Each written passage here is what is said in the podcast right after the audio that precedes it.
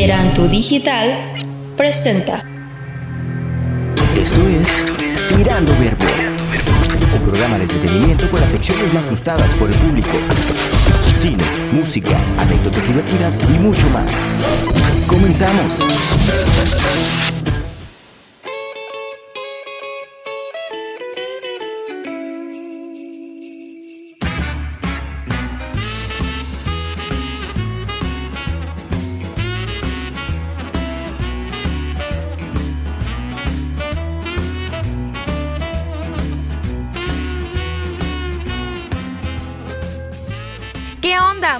Noches. Bienvenidos sean a una nueva emisión de Tirando Verbo, un programa creado para todos ustedes con el único propósito de pasar un rato agradable.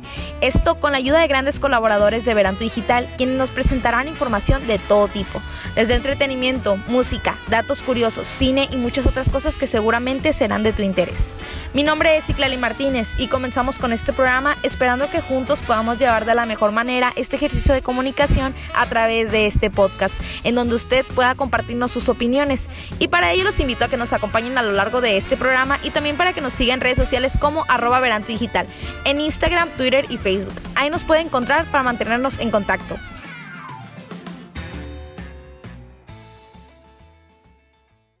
En los hogares, centros comerciales y en las principales plazas, el encendido de árbol de Navidad es todo un acontecimiento que marca el inicio de una de las temporadas más esperadas, la de las fiestas decembrinas.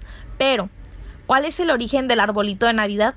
¿En qué momento el pino navideño se convirtió en todo un símbolo? ¿Qué significado tiene? Quédate con nosotros que a lo largo de este programa te daremos a conocer estos datos y mucho más. Comenzamos. El Rincón Curioso con Arias.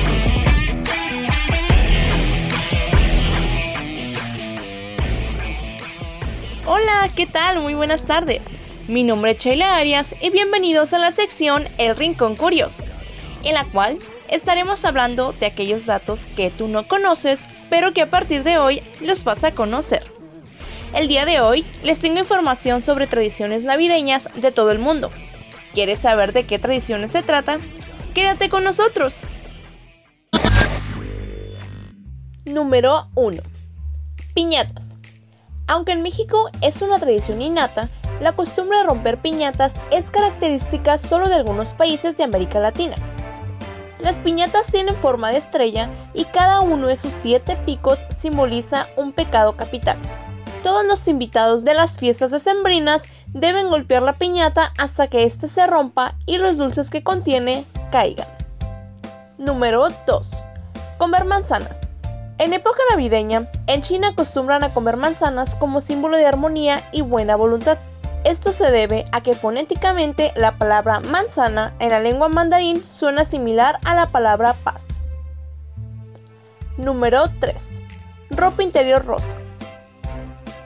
En Argentina, las mujeres acostumbran portar en Navidad ropa interior color rosa. Algunos consideran que es símbolo de fertilidad para el siguiente año. De acuerdo a la costumbre cristiana del lugar, esta práctica se liga al periodo litúrgico de Adviento. Junto con una vela rosa, simbolizan la llegada de Jesús al mundo. Número 4. En Estados Unidos, varias familias esconden en el árbol de Navidad un pepinillo como adorno. El día 25 de diciembre, la primera persona que lo encuentre puede llevarse otro regalo navideño. El hallazgo del pepinillo también es símbolo de una buena fortuna para el año entrante. Número 5. El tronco que expulsa regalos. En Cataluña y algunas zonas de Aragón, en el noroeste de España, la tradición es que los regalos que para los niños salgan de un tronco. Al tronco se le pone rostro y una manta sobre la cabeza. Se le llama tío de Nadal en Cataluña y tronca de Nadal en Aragón. Las familias suelen colocar el tronco en casa a principios de diciembre.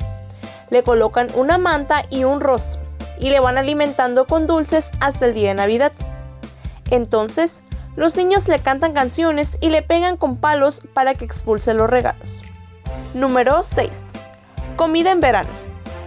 En países como Nueva Zelanda y Australia, donde la época de Navidad coincide con el verano y no con el invierno, la gente acostumbra a comer platillos como camarones y postres frescos en la playa. Bueno amigos, muchas gracias por habernos acompañado con esta sección El Rincón Curioso y que esta información les haya sido de su agrado. Yo soy Sheila Arias y nos vemos el próximo viernes. Si tienen alguna duda o sugerencia, me pueden contactar por medio de Instagram y Twitter como arroba Sheila Arias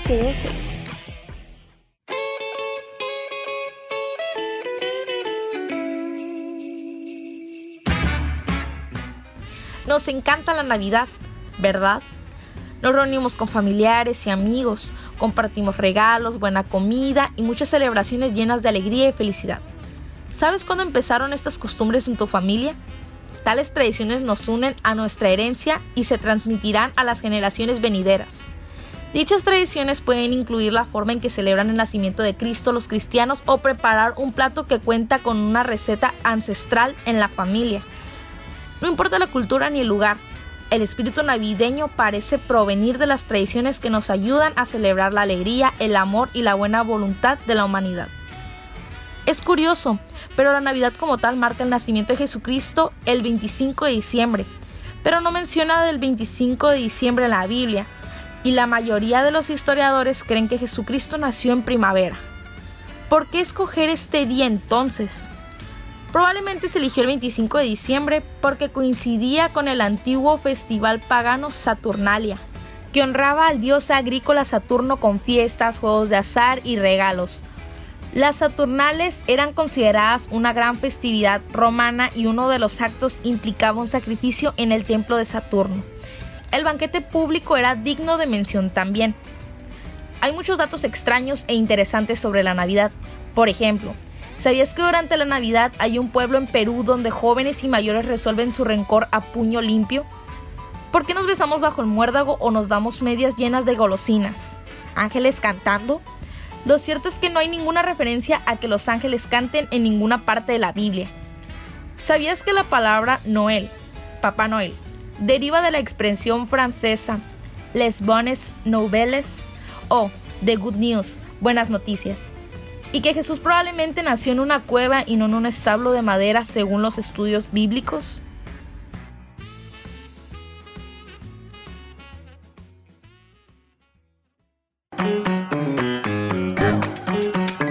La sección de cine con Alejandro Ricucano.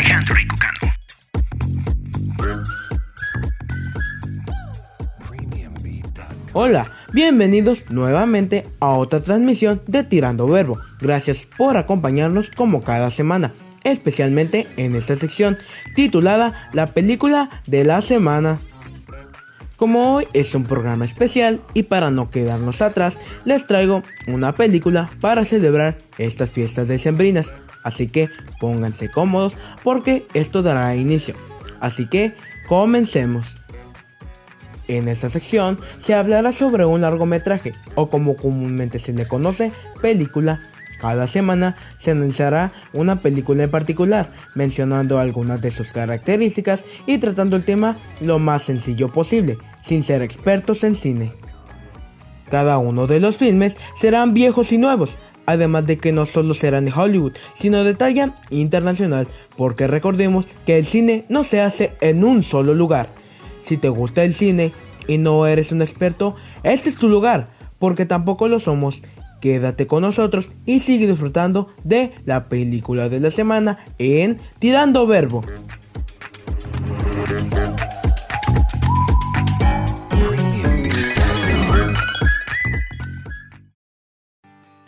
Bien, el filme de esta semana es El origen de los guardianes es una película animada producida por DreamWorks Animation y distribuida por Paramount Pictures, estrenada el 21 de noviembre de 2012 en Estados Unidos. El filme fue dirigido por Peter Ramsey, mientras que William Joyce y Guillermo del Toro fueron los productores ejecutivos. Está basado en la serie de libros The Garden of Childhood del mismo Joyce y del corto The Man in the Moon de Joyce y Rio FX. Alrededor de 1712, la dona resucita a Jack, un muchacho que había muerto al caer dentro de un lago helado. Jack descubre un cetro mágico que congela todo lo que toca, convirtiéndose en el espíritu del invierno Jack Frost. 300 años después, uno de los guardianes de los niños, Norte, Santa Claus, se da cuenta de que el enemigo de los guardianes, Peach, el coco, ha vuelto y está amenazando a los niños del mundo. Norte llama a los demás guardianes, Hada, el hada de los dientes, Meme, el creador de sueños, y Conejo, el conejo de Pascua. La luna les dice que necesitan un nuevo guardián para que les ayude a derrotar a Peach.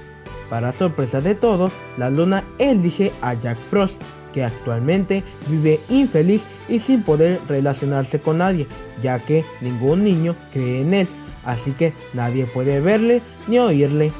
Jack al principio rechaza unirse a los guardianes, pero accede después de que Norte le explique su misión y la amenaza de Peach. Hace mucho tiempo, los guardianes hicieron que los niños dejaran de creer en Peach, así que actualmente nadie puede ver a Peach. Peach planea vengarse haciendo que los niños dejen de creer en los guardianes y crea un mundo lleno de miedo y oscuridad. Era una gran lucha. Por un lado, los guardianes que combatían gracias a que los niños creían en ellos, y Peach, un ser de oscuridad que se alimentaba del temor que los niños experimentaban al aparentar que él era real. La lucha fue devastadora. Después de un rato, el final se acercaba. Los guardianes yacían con el espíritu quebrantado. Un abatido Jack sale a la Antártida. Allí, Peach lo tienta a unir sus fuerzas, diciéndole que el miedo y el frío quedan bien juntos. Pero Jack se niega de nuevo ya que él quiere ser amado y no temido. Conforme pasa la historia, se ve el desarrollo de Jack, pasando de no importarle nada a preocuparse por las situaciones actuales. Él no lo puede creer, pero al fin los niños creen en él. No es Santa o el conejo de Pascua, es Jack Frost. Los guardianes y Peach se dan cuenta de que ya solo hay un niño queriendo en el planeta, Jamie, Jack emprende entonces una carrera hacia la casa de Jamie. Cuando llega, encuentra a un niño que cree en los guardianes. Jamie se encuentra pidiendo a su conejo de peluche que le dé una señal de que el conejo de Pascua existe. Al no encontrar respuesta por el momento, su fe comienza a disminuir. Jack crea escarcha en su ventana y dibuja un huevo de Pascua y posteriormente un conejo. Luego hace nevar dentro del cuarto de Jamie y este se da cuenta que no es el conejo, sino Jack Frost. Los guardianes debilitados llegan a la casa de Jamie, mientras que Jamie reúne a sus amigos para enseñarles que los guardianes existen, y así los guardianes recuperan sus fuerzas. Al enfrentarse a Peach, este se da cuenta que no puede competir contra la fe de los niños, pero este persiste. Peach está atacado por sus propios miedos y se ve obligado a vivir de nuevo en su guarida para no volver jamás.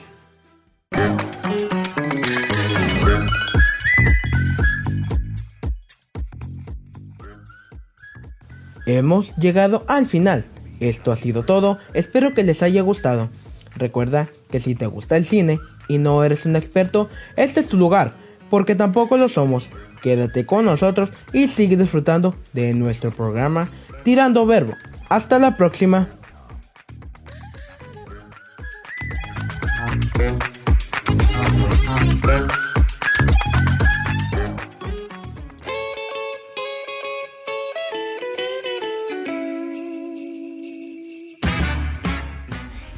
Varias teorías sobre el origen del árbol de Navidad.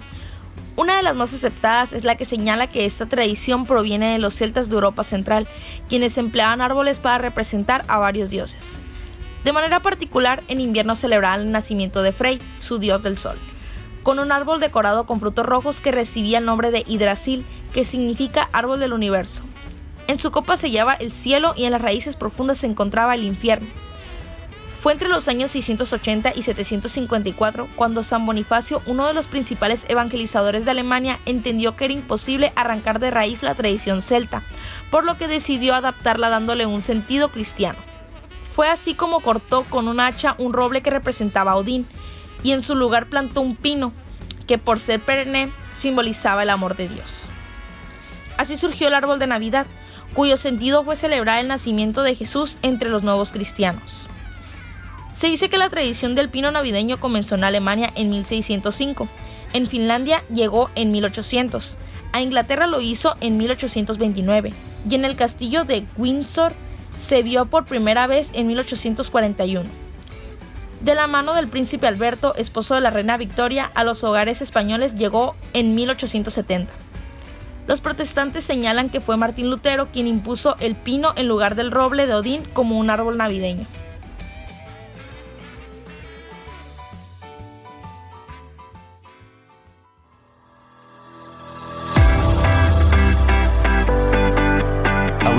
Vemos que suena.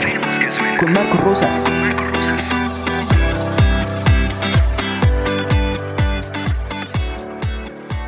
¡Hey! ¿Qué onda raza? Los saluda Marco Rosas en este especial navideño de Tirando Verbo. En nuestra sección, ahorita vemos que suena. En donde desglosaremos una canción semanalmente, analizando y descubriendo datos como el año de lanzamiento, artista o banda que la creó, duración y cualquier antecedente que nos encontremos por ahí. Y bueno, ya estamos a nada de que sea 24 de diciembre, lo cual solo significa una cosa. Navidad, esa época del año que nos llena de, amor y felicidad. Un día especial para pasarla junto a nuestros seres queridos. Y en base a estas fechas, y porque cada canción tiene su historia, la canción ganadora de esta semana es All I Want for Christmas de Mariah Carey. Mariah Carey es una cantante, compositora, actriz y productora musical, nacida en la ciudad de Huntington, Nueva York, el día 27 de marzo de 1970. Es conocida como el ave cantora suprema, gracias a su registro vocal de 5 octavas, su estilo melismático y por conocido uso del silbido. Empezó su carrera bajo la dirección de Columbia Records, lanzando su álbum debut, el cual llamó Mariah Carey, en el año de 1990, del cual cuatro canciones alcanzaron el primer puesto en la lista Billboard Hot 1000. A lo largo de su carrera, ha vendido entre 175 y 200 millones de producciones musicales en todo el mundo, volviéndola una de las artistas con mayores ventas de todos los tiempos. En el año de 1998 fue premiada como la artista con mayores ventas del mundo de la década de los 90 en los World Music Awards y fue nombrada como la artista femenina con mayores ventas del milenio en el 2000 según la Recording Industry Association of America o siglas RIAA. Es la tercera artista más exitosa en, Estados Unidos con 63.5 millones de álbumes certificados. Carey ha ganado 5 premios Grammy, 21 World Music Awards, 11 American Music Awards y 14 Billboard Music Awards. Ha sido citada en numerosas ocasiones por inspirar e influir a una generación de cantantes. Como un dato curioso, algo que vi, que miré por ahí vaya, una de las parejas de, de Mariah Carey fue nada más y nada menos que el Sol de México Luis Miguel, exactamente entre los años de 1998 y el 2001. La verdad es impactante. La canción titulada All I Want for Christmas es una canción navideña pop distribuida por Columbia Records en el año de 1994. Con una duración de 4 minutos con un segundo, es conocida como el sencillo principal del cuarto álbum de la cantante titulado Merry Christmas. Carrie decidió grabar un álbum navideño por combinación de su discografía. Y mientras grababa el álbum, ella escribió la siguiente frase. Todo lo que quiero para Navidad eres tú. En una entrevista les explicó a todos cuál fue el motivo de esta frase, cuál fue la inspiración, vaya. Esta afirmación, en palabras de ella, decía así. Soy una persona muy festiva y me gustan los días feriados. He interpretado canciones navideñas desde que era pequeña solía cantar villancicos en todas las casas. Cuando creamos el álbum, tuvimos que considerar que tuviera un equilibrio entre himnos cristianos estándares y canciones divertidas. Era definitivamente una prioridad para mí escribir al menos unas cuantas canciones. Pero casi siempre lo que la gente quiere oír son los, son los estándares en épocas navideñas, sin importar lo buena que pueda ser esta nueva canción. La letra de la canción está inspirada en los sentimientos amorosos de Carrie hacia entonces su esposo Tommy Motoda. El tema incorpora varios instrumentos, entre ellos el carrillón, el bombo y los encerros. La canción divide las partes vocales de fondo a lo, a lo largo del estribillo y las secciones del puente. Y por otra parte, la canción tuvo muy buenas reseñas. Por ejemplo, Parisen la catalogó como bien elaborada, elogiando todos los aspectos que, que debe conformar instrumentos y la melodía. Steve Morse, editor de The Boston Globe, escribió en su reseña que Carrie la interpretaba con mucha alma. Barry Shirts, de la revista Stylus Magazine, expresó, solo decir que esta canción es un clásico instantáneo, de alguna manera, no captura su espectacularidad. Es un estándar moderno, alegre, estimulante, fuerte, incluso con un toque de nostalgia. Asimismo, elogió la letra al, al describirla como hermosamente enunciada y catalogó la voz de Carrie como espléndida y sincera. Bill Lamb de About.com la consideró como un clásico contemporáneo. También encontré que en países como Estados Unidos, en la primera semana de 1995, en enero vaya, la canción logró colocarse en el puesto número 6 del Hot Adult Contemporary de Billboard y en el lugar número 20 del Hot 1000 April. Por otra parte, también encontré que en el Reino, Unido la canción ingresó en el, puesto número 5 del UK, UK Singles Chart durante la semana del 10 de diciembre del 94. Y hasta el año 2017, perdón, 2018, la canción logró colocarse en el puesto número 2. Esta canción ya dejó huella, ya dejó un legado por todo el mundo. Tanto que cada mes de diciembre, esta canción se vuelve tendencia en épocas navideñas. Pero sin embargo, en este año, justamente en este mes, esta canción logró colocarse nuevamente en el puesto número 1 en 20 países a nivel mundial. Entre estos destacan Estados Unidos, Canadá, Australia, Francia, Nueva Zelanda, entre otros. En servicios streaming como Spotify, la canción se vuelve muy popular en épocas navideñas, reapareciendo en el famoso Top 50 Global de Spotify. Las escuchas medias están entre las 2 millones y las 4 millones de personas. Esta canción batió un récord en, la plataforma con, déjenme bien, con 10.819 millones de reproducciones diarias, hito que solamente esta canción ha logrado conseguir. Como dato curioso, la canción ya destronó a Thank You Next de Arena Grande, del número 1, ya que esta canción anteriores años había conseguido 1.444 millones de reproducciones.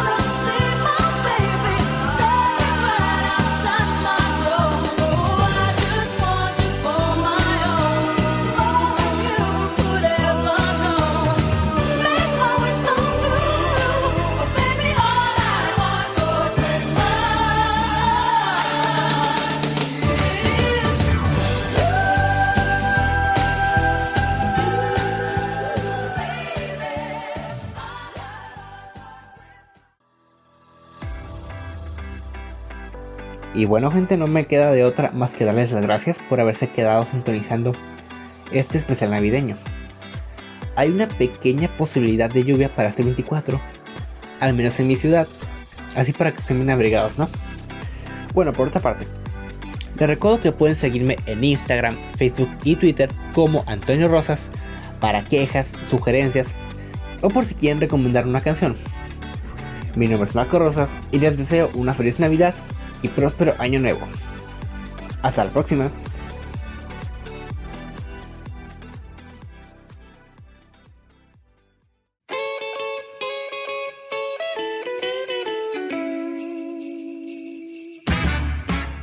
Los árboles son un símbolo de vida que da sustento, sombra y cobijo. Al estar apuntando hacia el cielo, varias culturas lo relacionan con lo divino. El pino navideño evoca en su forma triangular a la Santísima Trinidad y su perenne follaje verde simboliza la vida eterna. A continuación les muestro el significado de las esferas en un árbol de Navidad. El primer árbol cristiano se decoró con manzanas que simbolizaban el pecado original y las tentaciones, y con velas que representaban a Cristo y su luz. Al paso de los años las manzanas en los pinos navideños fueron sustituidas por esferas que significaban los dones de Dios. La tradición católica señala que el color de las esferas simboliza las oraciones que se realizan durante el Adviento. Esferas azules. Oración de arrepentimiento. Esferas plateadas. Oraciones de agradecimiento. Esferas doradas. Oraciones de alabanza. Esferas rojas. Oraciones de petición. Estrella en el árbol de Navidad. ¿Qué significa? Debe ir en la punta del pino navideño. Es un elemento muy importante del arbolito de Navidad, pues representa la fe que debe guiar la vida de los creyentes en Cristo. Evoca la estrella que guió a los magos hasta Belén.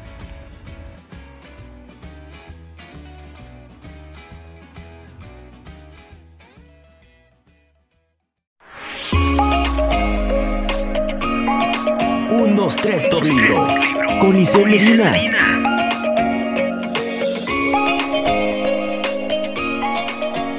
Hola a todos, mi nombre es Liselmina López y estás escuchando 1, 2, 3 por libro. El día de hoy tendremos un programa especial. Acompáñanos. Navidad se acerca pronto, por lo cual hablaremos sobre el libro Cuento de Navidad, el cual pertenece al género de novela corta e historia navideña. Fue escrita por Charles Dickens y fue publicada en el año 1843. La historia nos relata la vida del señor Scrooge, un viejo malhumorado que no mantiene ninguna relación afectuosa ni amistosa con nadie, ni siquiera con su sobrino. Es muy avaricioso y temido. La gente no se atreve a saludarlo, pues causa temor entre la gente que le rodea, ya que no es nada amable. Scrooge odia la Navidad, no la soporta, pero todo cambia cuando recibe la visita de tres fantasmas que lo transportarán a las Navidades pasadas, presentes y futuras. El autor consigue transmitirnos muchos mensajes a través de un libro tan pequeño pero tan grande a la vez. Nos da lecciones sobre todo lo que debemos valorar, a nuestra familia, a nuestros amigos y a todos los que nos rodean. Porque nunca se sabe lo que nos puede pasar o lo que les puede pasar, al igual que también nos muestra que nunca es tarde para cambiar, y si es para mejor, la gente lo agradecerá, y seguro que le responderá siendo más amable y afectuosa contigo. Es un libro realmente mágico, que logrará llegarte al corazón con todo el positivismo y alegría que lleva dentro. Está narrado en tercera persona, pero aún así nos sentimos muy cercanos a todos los personajes y consigue meternos totalmente en la historia. Nos adentra tanto en ella que nos engancha hasta que lo acabamos, aunque seguramente todos hemos visto la película y conocemos el final de Scrooge. Este libro es corto y muy ligero, tanto que puedes leerlo en una tarde. Eso fue todo en un 2-3 por libro. Mi nombre es Lisa Mina López, gracias por habernos acompañado en esa sección y les deseo una linda Navidad. Hasta pronto.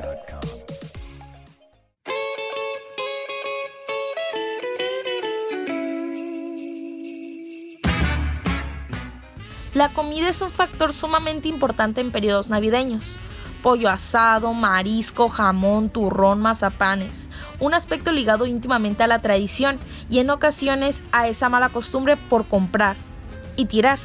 cantidades industriales de comida que no podríamos consumir ni en meses. Pero, ¿tú ya tienes listo el menú de ese día? Hay muchas familias que ya tienen planeado deliciosos platillos que degustar en esa fecha. Aquí algunas comidas que no pueden faltar en hogares mexicanos. Número 1. El bacalao.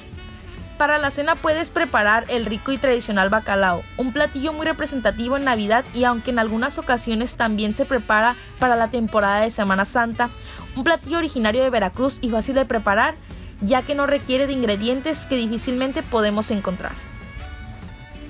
Número 2. Tamales.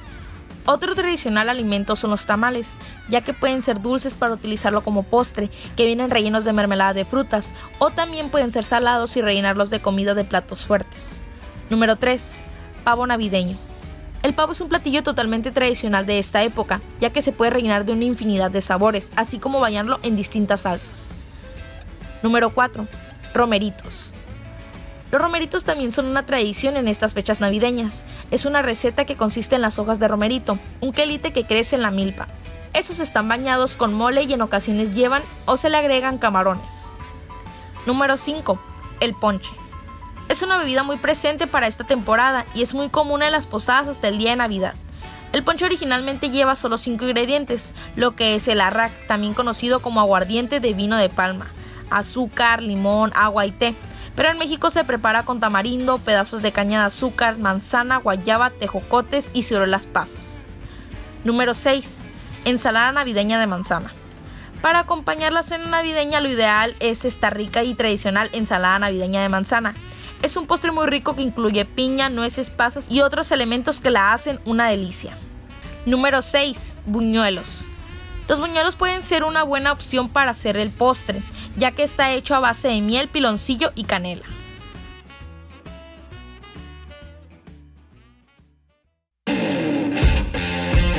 Música para tus oídos.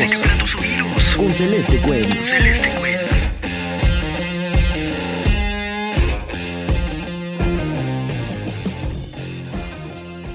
¿Qué onda chicos? Estamos en una emisión más de Música para tus oídos. Yo soy tu servidora Celeste Cuen y te tengo una excelente sección dedicada a música navideña.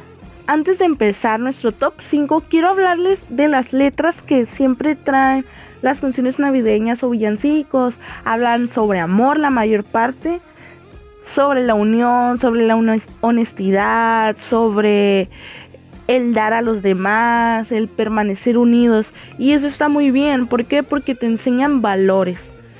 Y eso se va a reflejar en las canciones que veremos pues en nuestra lista que vamos a presentar. Empezamos con nuestro top 5. En la posición número 5 tenemos el sencillo Santa Claus llegó a la ciudad de Luis Miguel, de su álbum Navidades Luis Miguel del año 2006. Sabes mi amor, bien, debes llorar sabes por qué Santa Claus llegó a la ciudad. Todo lo apunta, todo lo ve, sigue los pasos, estés donde estés. Santa Claus llegó a la ciudad. sabe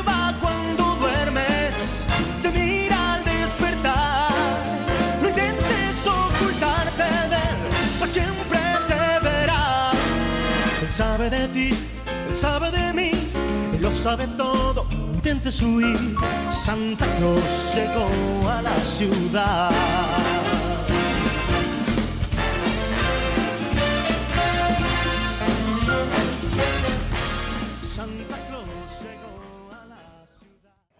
En la posición número 4 tenemos la canción Arre Borriquito de Denise de Calafe de su álbum Eterna Navidad de hace unos años, de 1986. Tengo puesto un nacimiento en un rincón de mi casa, con pastores y pastoras y un palacio en la montaña.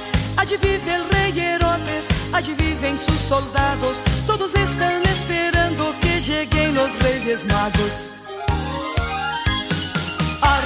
En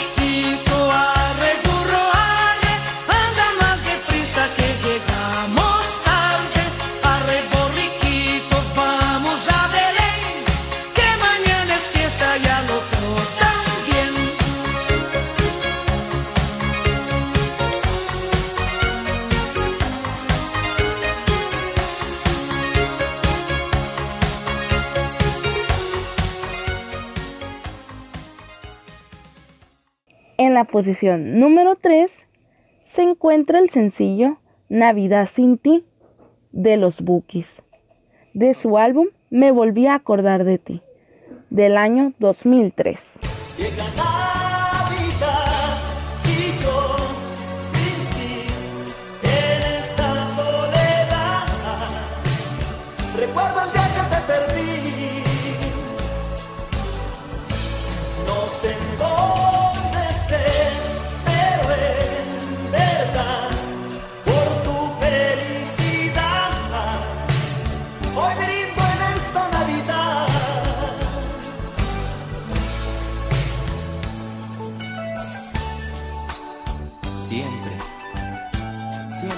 Pasa lo mismo cuando llegan estos días.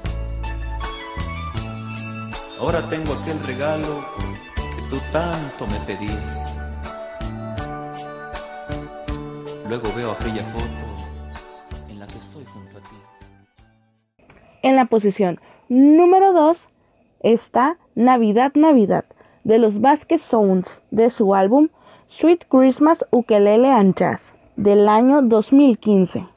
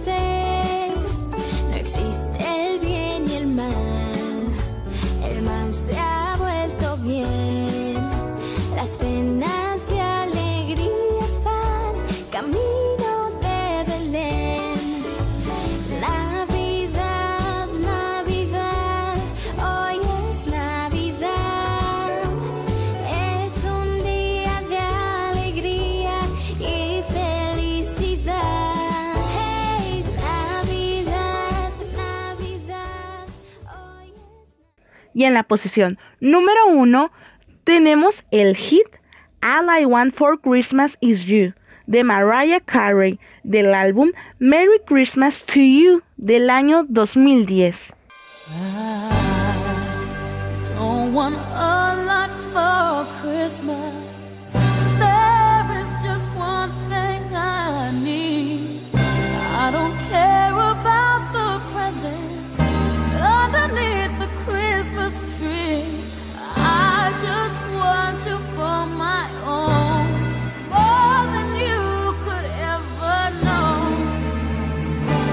Esto fue todo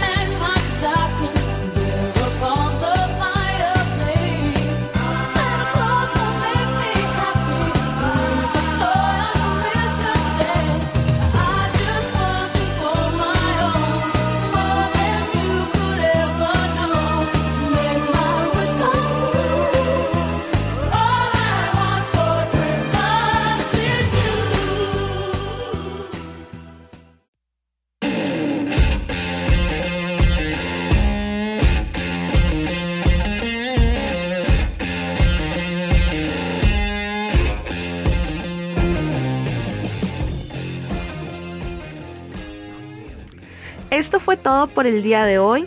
Espero que les haya gustado mucho la sección de música para tus oídos. Créanme que lo disfruté demasiado y también me gustaría que acabándose el podcast ustedes puedan ir a la misma plataforma y escuchar cada una de las canciones porque son muy buenas. Si quieren seguirme en mis redes sociales, búsquenme en Instagram como Celeste Cuen Ahí va a haber más contenido de música y cualquier duda o sugerencia que quieran hacerme, háganla. Muchas gracias y espero que nos puedan sintonizar el próximo viernes.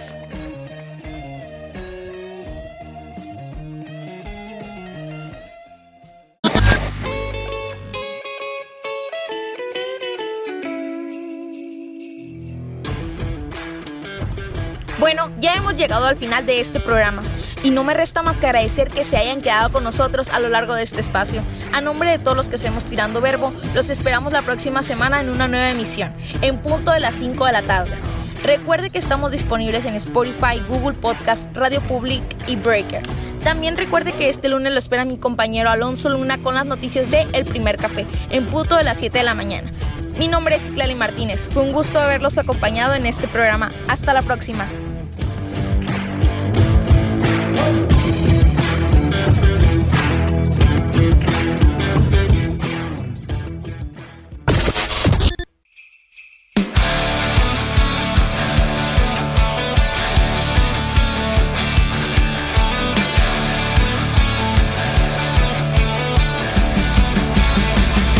Feliz Navidad.